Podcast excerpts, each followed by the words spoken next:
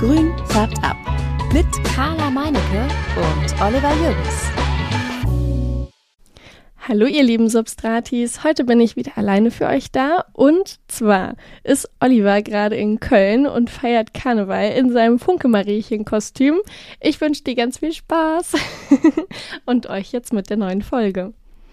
Heute spreche ich über ähm, Tipps, die ihr beachten sollt beim Kauf und vor dem Kauf einer neuen Zimmerpflanze. Es wird um Lichtverhältnisse gehen, Bewässerung, Temperatur, Luftfeuchtigkeit, Größe, Wachstum, die richtige Topfauswahl und die Giftigkeit, Allergien oder Gesundheitszustand deiner Pflanze. Kommen wir zu Tipp Nummer eins. Es geht um die Lichtverhältnisse. Hierbei solltest du darauf achten, wenn du einen Standort hast, wie viel Licht oder auch gar nicht hinkommt und ähm, demnach entscheiden, was passt da für eine Pflanze hin. Hast du einen dunklen Standort, sind eher Bogenhanf oder auch Glücksfedern angesagt. Und hast du einen helleren Standort, beziehungsweise voll sonnig, sind doch vielleicht eher Sukkulenten und Kakteen die bessere Wahl.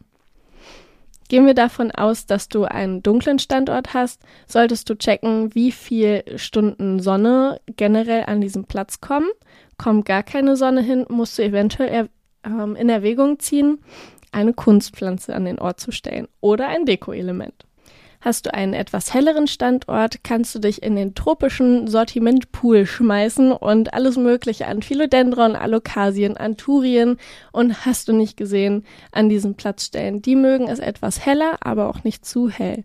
Denn bist du ähm, ein, äh, hast du einen Platz gefunden, der äh, oder hast du einen Platz, Platz zu Hause, der sehr sonnig ist, solltest du auch hier vielleicht auf einem Bogenhanf, denn die mögen es voll sonnig bis schattig, das können sie tatsächlich ab, oder ähm, Kakteen und Sukkulenten auswählen. Als Alternative dazu kann man aber auch diese Krotonpflanzen hinstellen. Die werden auch Krebspflanzen genannt. Die haben so rote und gelbe ähm, Streifen und Musterungen auf ihren Blättern. Sehen ganz interessant aus. Müsst ihr mal googeln oder guckt uns unseren, guckt euch unseren Instagram-Post an.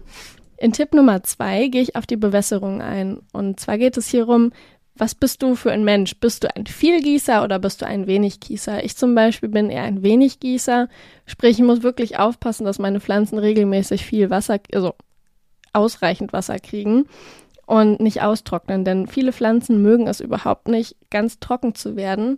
Das kann nämlich zu Wurzelsterben und anschließend Wurzelfäule führen, wenn ihr sie wieder gießt.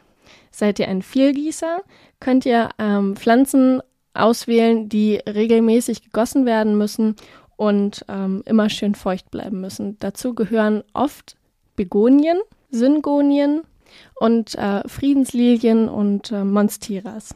Auch noch wichtig bei der Bewässerung ist zu beachten, wie oft bist du zu Hause. Also brauchst du jemand, der deine Pflanzen sittet, weil du regelmäßig irgendwie Wochen im Urlaub bist oder bist du eher viel zu Hause und kannst dich total toll um deine Pflanze kümmern, denn sie hat mehr Ansprüche.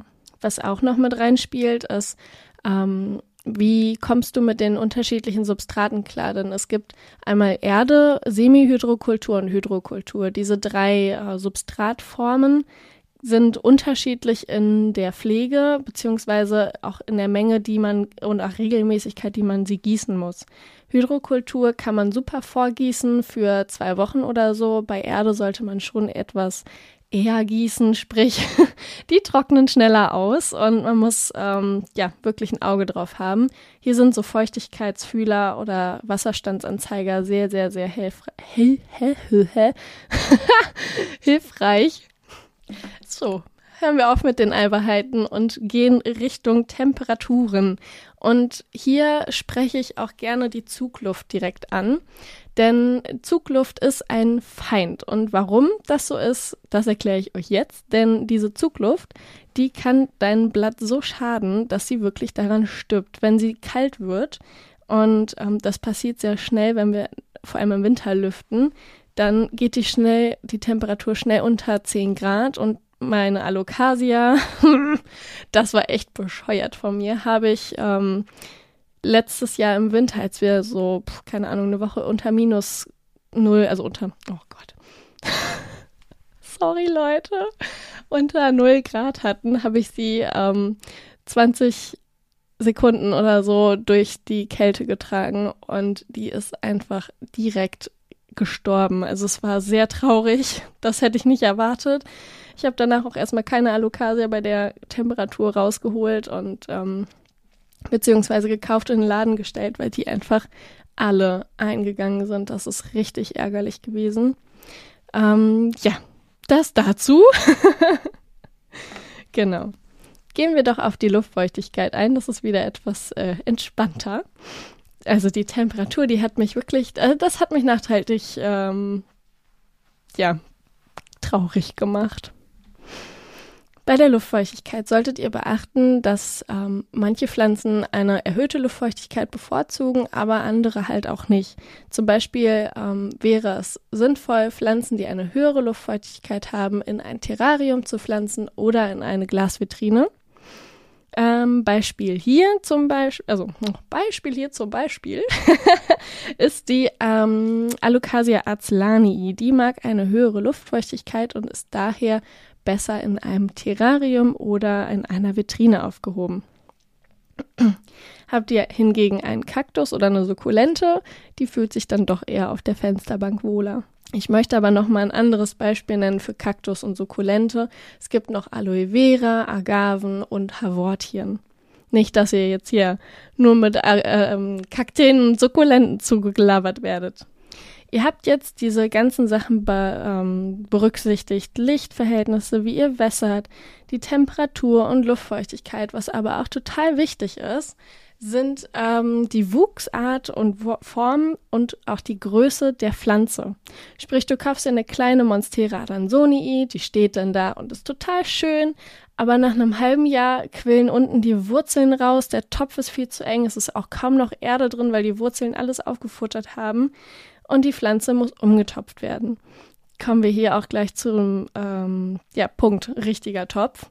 Die Pflanze muss nämlich umgetopft werden, sprich ein größerer Topf, sprich ein größerer Übertopf.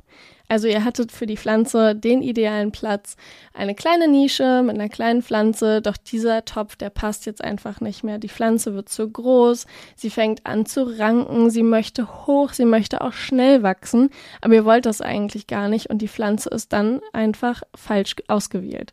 Ihr wolltet eine Pflanze haben, die langsam wächst, die nicht hängt, sondern stehend bleibt und vielleicht auch nicht zu ausladend oder buschig wird.